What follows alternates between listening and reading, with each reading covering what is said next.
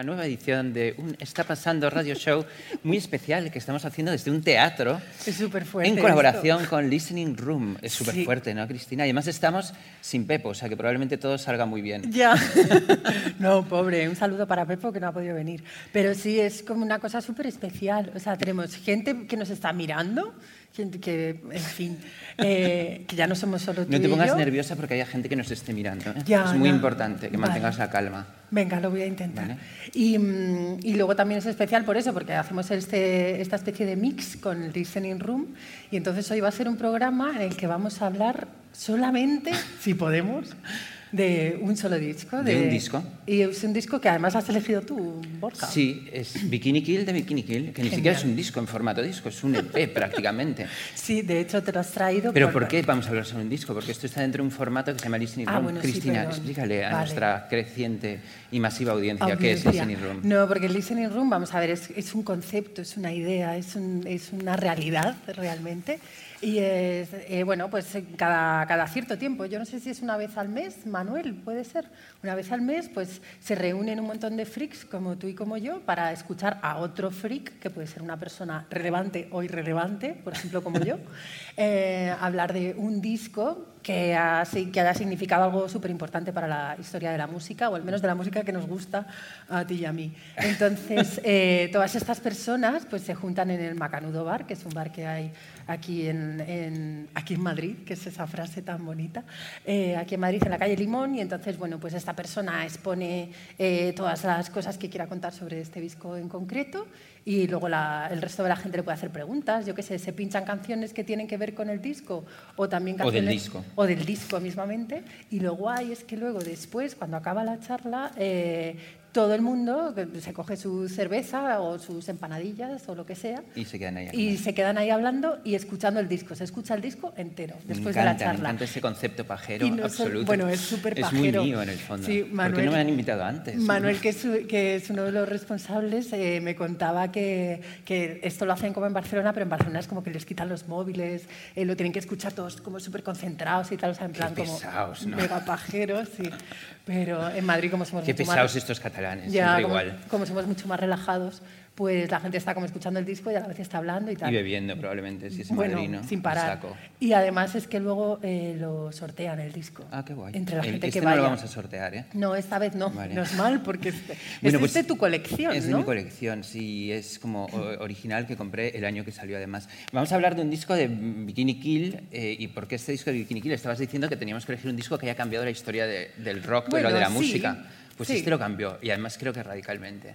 Qué Porque guay. ellas fueron un grupo, pero también fueron un movimiento. Eh, sí, un fenómeno mediático, una inspiración para millones de chicas y chicos, como yo, como yo, Totalmente. y una bo- bofetada absoluta y de dos cantos al patriarcado musical. Yo creo que sin, que, sin quererlo ellas, como lucharon por sus ideales y cambiaron para siempre la historia del rock. Chan, chan. ¿Por qué cambiaron la historia del rock, Cristina? Joder, pues porque la historia del rock apesta un poco a, a- a- Iba a decir una palabrota, iba a decir Dilo, a dilo, rabo. dilo. Iba a decir A a, rabo. rabo.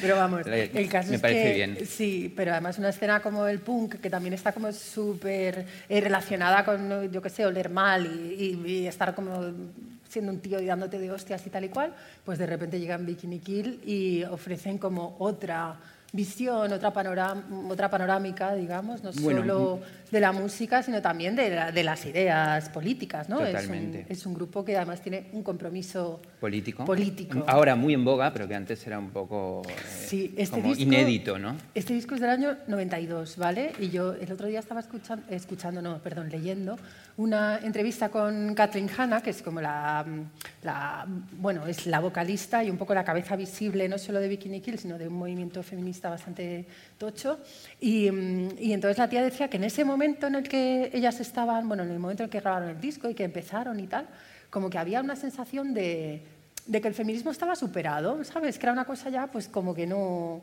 que, no tenía mucho sentido hablar de ella, ¿no? Y ella estaba un poco flipada porque ella curraba en, un- en una casa de estas de acogidas para víctimas de violencia doméstica y decía, joder, aquí está llamando gente por teléfono todos los días con mogollón de problemas. Tenemos la casa petada de tías, ¿sabes? Y es como, yo creo que no hemos hablado suficiente del feminismo, entonces yo creo que, que esta cosa de cogerlo y, y a través de la música también lanzar ese mensaje yo creo que es, es, de puta madre. De hecho, hay una frase como lapidaria para mí de Carrie Brownstein, que es la cantante de Slater Kinney, uh -huh. que como sabéis es un grupo como que mm, en, en, el movimiento un poco ya del rock más convencional y más mainstream, uh -huh. pues fue súper, súper conocido y lo siguen siendo.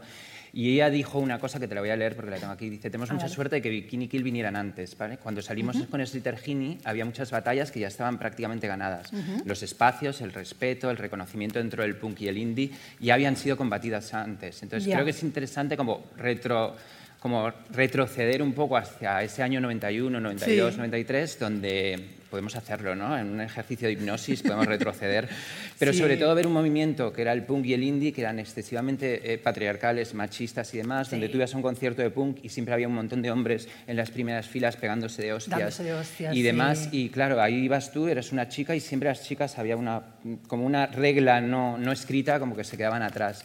Y salieron estas chicas Bikini Kill con un sonido súper crudo, cantando canciones que ahora escucharemos algunas eh, que todavía hoy estarían vigentes, como Hombre, muy bestias. Súper explícitas. Muy además, explícitas vamos. sobre temas de abusos y demás, uh -huh. y diciéndole y animando a las chicas a que por favor vinieran a las primeras filas. Sí. Eh, se pintaba ella por todo el cuerpo palabras como zorra y demás, ¿Ah, sí? se quitaba la camiseta en los conciertos mostrando sus tetas un poco para decir, oye, ¿por qué los hombres se pueden quitar la camiseta aquí todos sudorosos, llenos de pelos y demás, y yo no puedo hacerlo, ¿no? Entonces creo que eso empezó a cambiar muchos, muchos paradigmas. Su, una de sus frases también como definitivas era como, oye, si queréis cambiar las cosas, moveros, o sea, no quedaros quietas, tenéis que formar grupos y demás. Y de hecho hay una gran camada de grupos, o sea, ingentes cantidades de grupos de música que se formaron precisamente sí. por esta inspiración divina de, de Kathleen Hanna. Totalmente. Esto justificaría que estemos haciendo este programa para este disco de Bikini Kill, ¿no?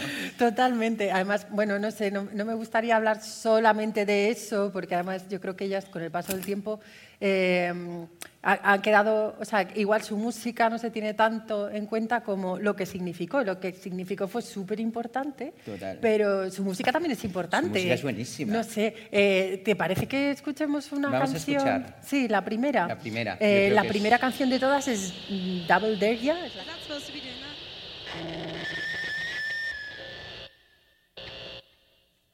Okay, sorry. Okay, we're starting now. We're Bikini Kill, and we want revolution!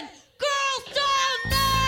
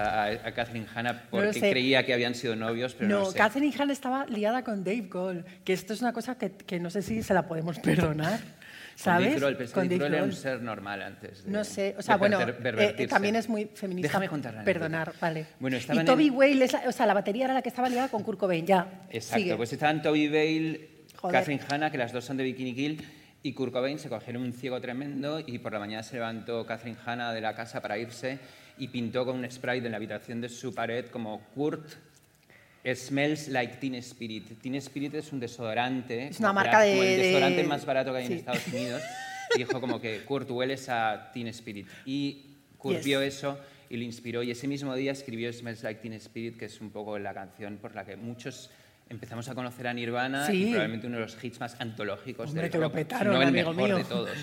O sea, Y lo el- Smells. Like Teen Spirit es la cosa que más O sea, ha petado en la vida. No, pero lo que te iba a decir es que, o sea, Pero eso fue siempre- gracias, eso fue gracias, a ella. O sea, Exacto. si esa noche nos hubiera cogido un ciego y la tía no hubiera tenido, se hubiera cogido el ciego justo para levantarse y luego irse y y, tener esa frase inspiradora y pintarla en spray, probablemente esa canción no existiría y entonces eh, la historia del rock sería completamente distinta, porque sin el éxito de Nirvana, es, en verdad, realmente, Mm. muchos otros grupos no hubieran tenido el acceso tan libre que tuvieron a las grandes multinacionales o al conocimiento mainstream. Sí. Bueno, esto es una teoría nuestra, pero puede ser o no puede ser verdad. No, pero es creo que totalmente ser. cierta. Si tú la dices, es cierta.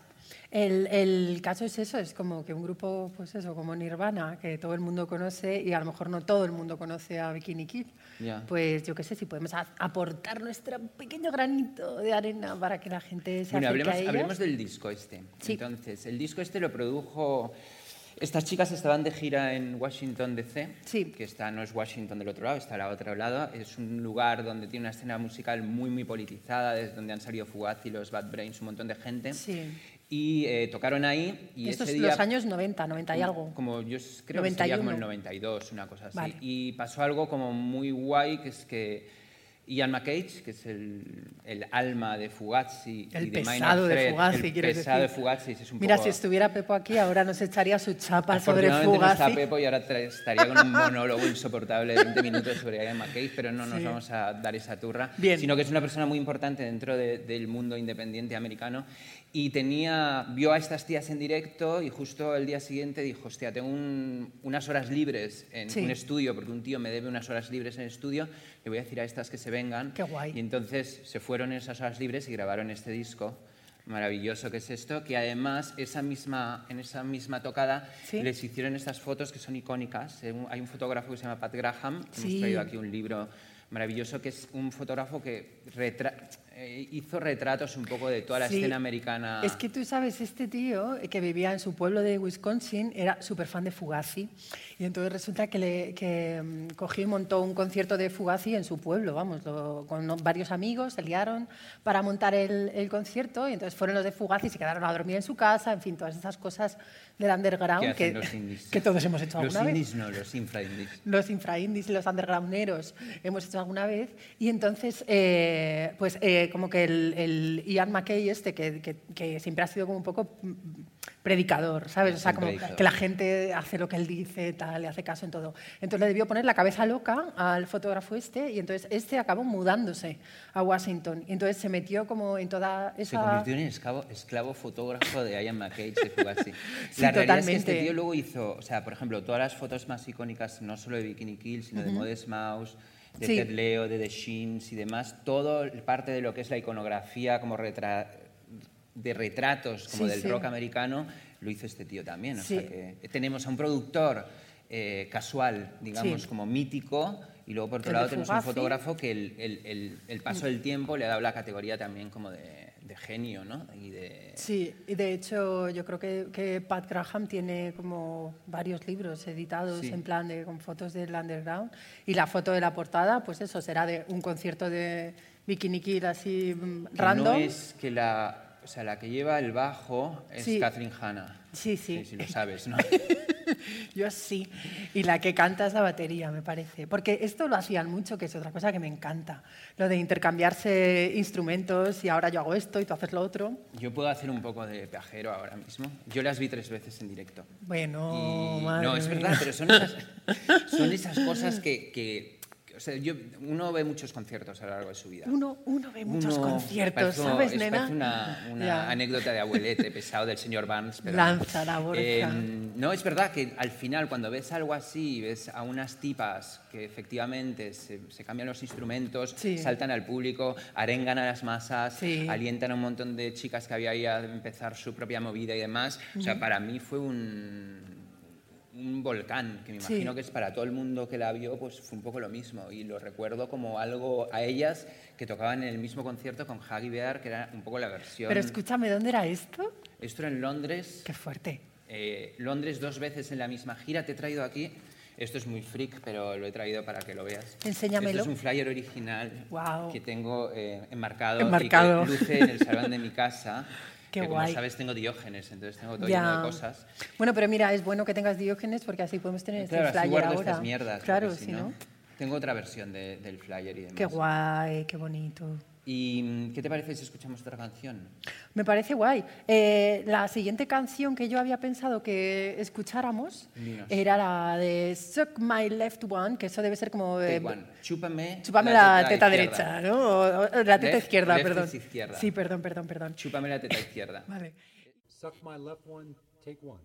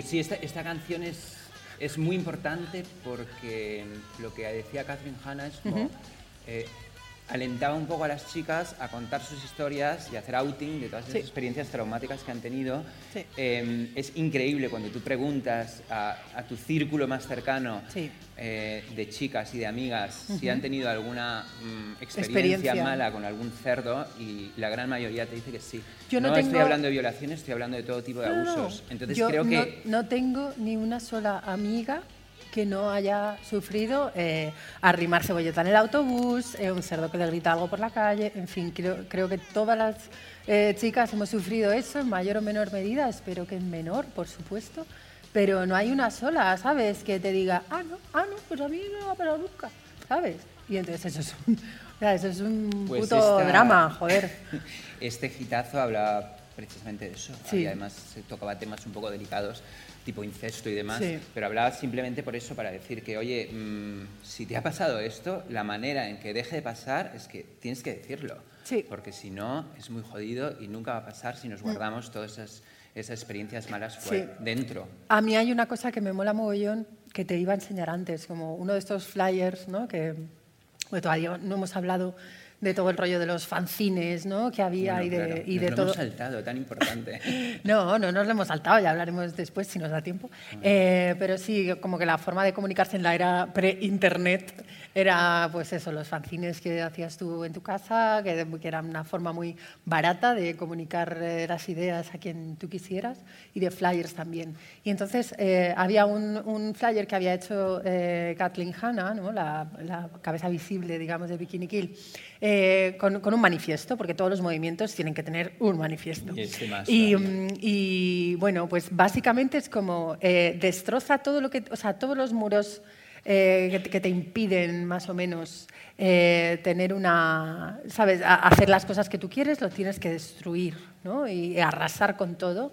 Y eh, bueno, decía una serie de puntos en plan de mm, cre- créetelo, por ejemplo, cuando alguien te diga que lo está pasando mal o que, sabes, o que han abusado de ellos o que tal, es como créetelo, o sea, esto, esto pasa y es verdad y tienes que dejar de considerar a las personas como meros eh, objetos para usarlas y, y ser, dejar de juzgar a todo el mundo, yo qué sé, decía un montón de cosas, pero todo ese, ese manifiesto acababa con un, con un trust, ¿no? que es como confía y eso me parece que es, mira, es que se me ponen los pelicos de punta, te lo juro, me emociono porque, porque es verdad, es como confía, ¿sabes? Confía en ti y- y y también confía en lo que la otra gente que te está diciendo es cierto, ¿no? Y tiene un poco de...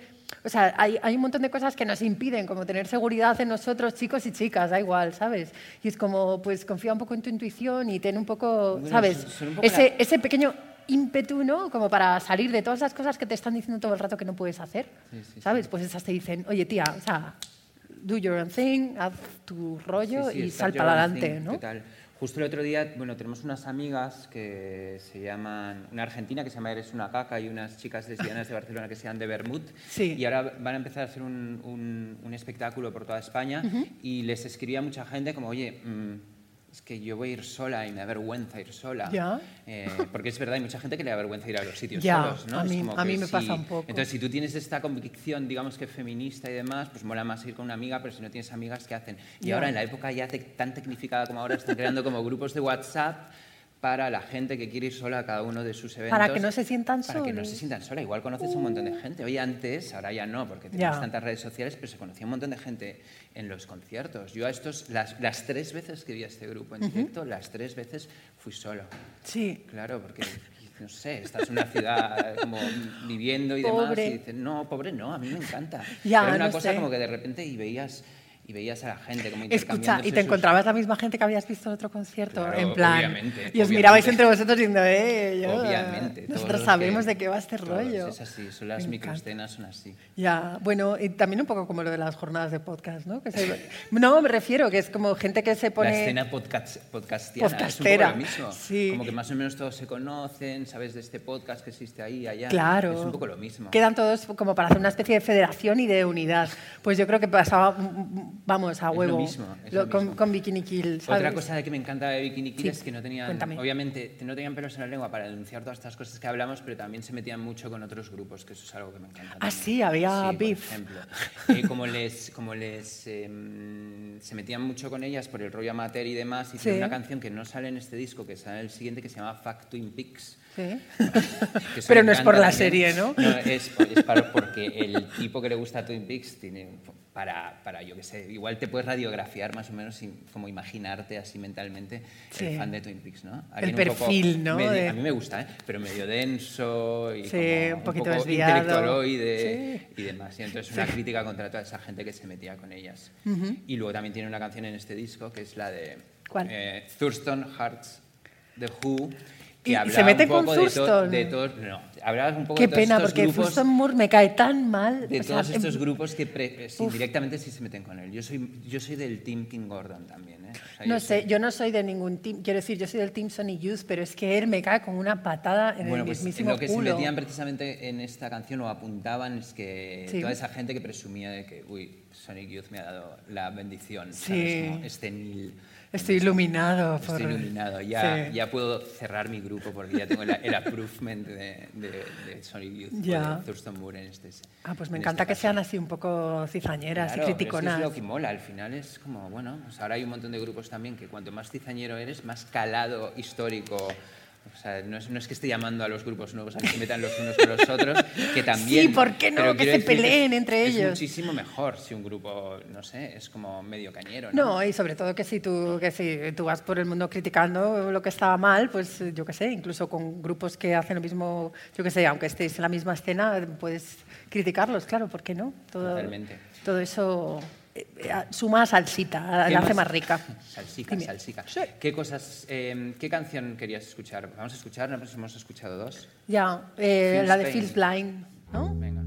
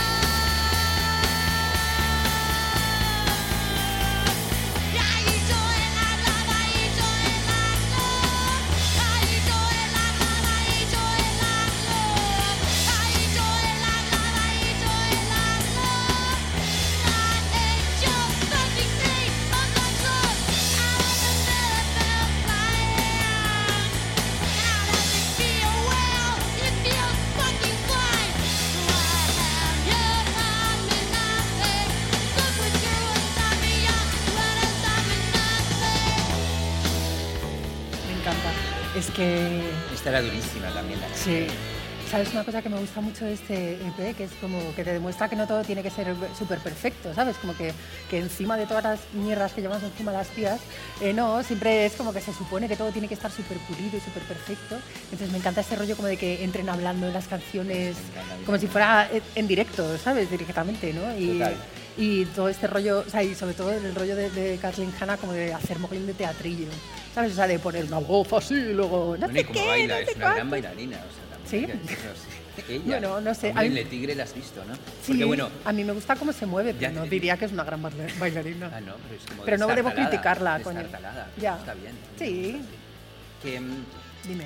que bueno, vamos a tener que ir terminando. Entonces, Sí. em, yo creo que está bien también a- hablar un poco de, de, pues, esto es lo que fueron Bikini Kill, existieron seis años, Sí. solo del 91 al 97, pero luego han seguido haciendo un montón de cosas y recomendemos cosas de ellas que han hecho después. ¿eh? Pues mira, Catherine Hanna eh, yo creo que es eh, como una especie de, diosa para muchísimos de nosotros.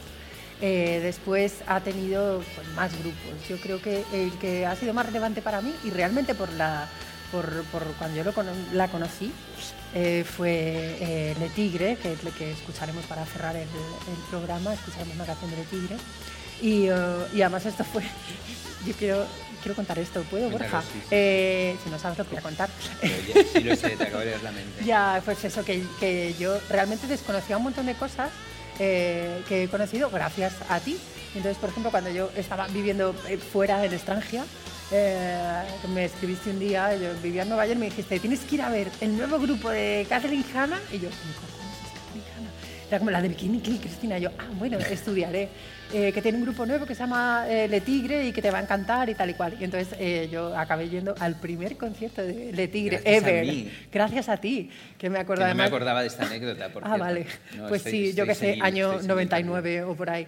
Y, y me acuerdo que buscamos el sitio, que al final era como una especie de casa ocupa en, a tomar por saco, ¿sabes? Me acuerdo que casi nos perdimos, Fino y yo para llegar. Luego encima éramos los únicos heterosexuales de toda la, de toda la habitación, porque además era una habitación en la Era que estaban ahí. los buenos primeros conciertos. en una Exacto.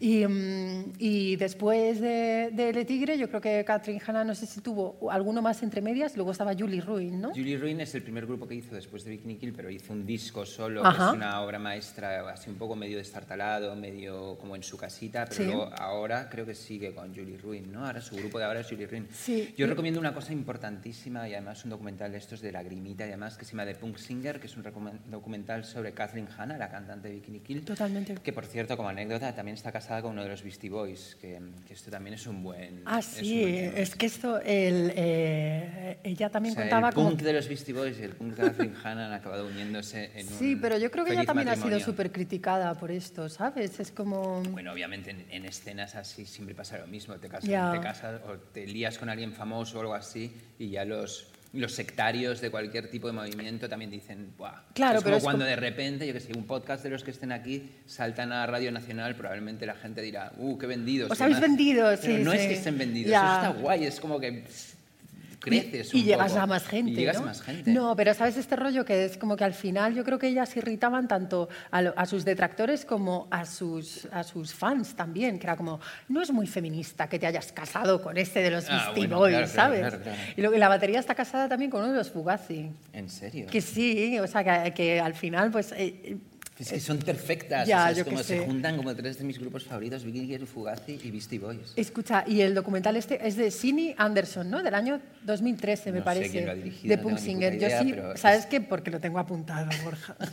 no por otra cosa. No, está buenísimo. Y luego otra cosa es que eh, acaba de- todo el catálogo de Bikini Kill Ah, sí. es ahora propiedad de Catherine Hanna y ya lo podéis disfrutar en Spotify y resto de, de Sí. plataformas digitales. Hizo como una especie de mi propio sello, ¿no? En plan, 20 Bikini- años Bikini después. Kill Records, 20 sí, años después. o sea, hay Bikini Kill el fanzine, Bikini Kill el grupo, el EP y el, y el sello Y han también. reeditado todos estos discos. Bueno, este es el original. Sí. Con el Que quede claro, este Para es que el mi nivel de original. pajerismo, me sé perfectamente de memoria el insert que venía dentro del disco.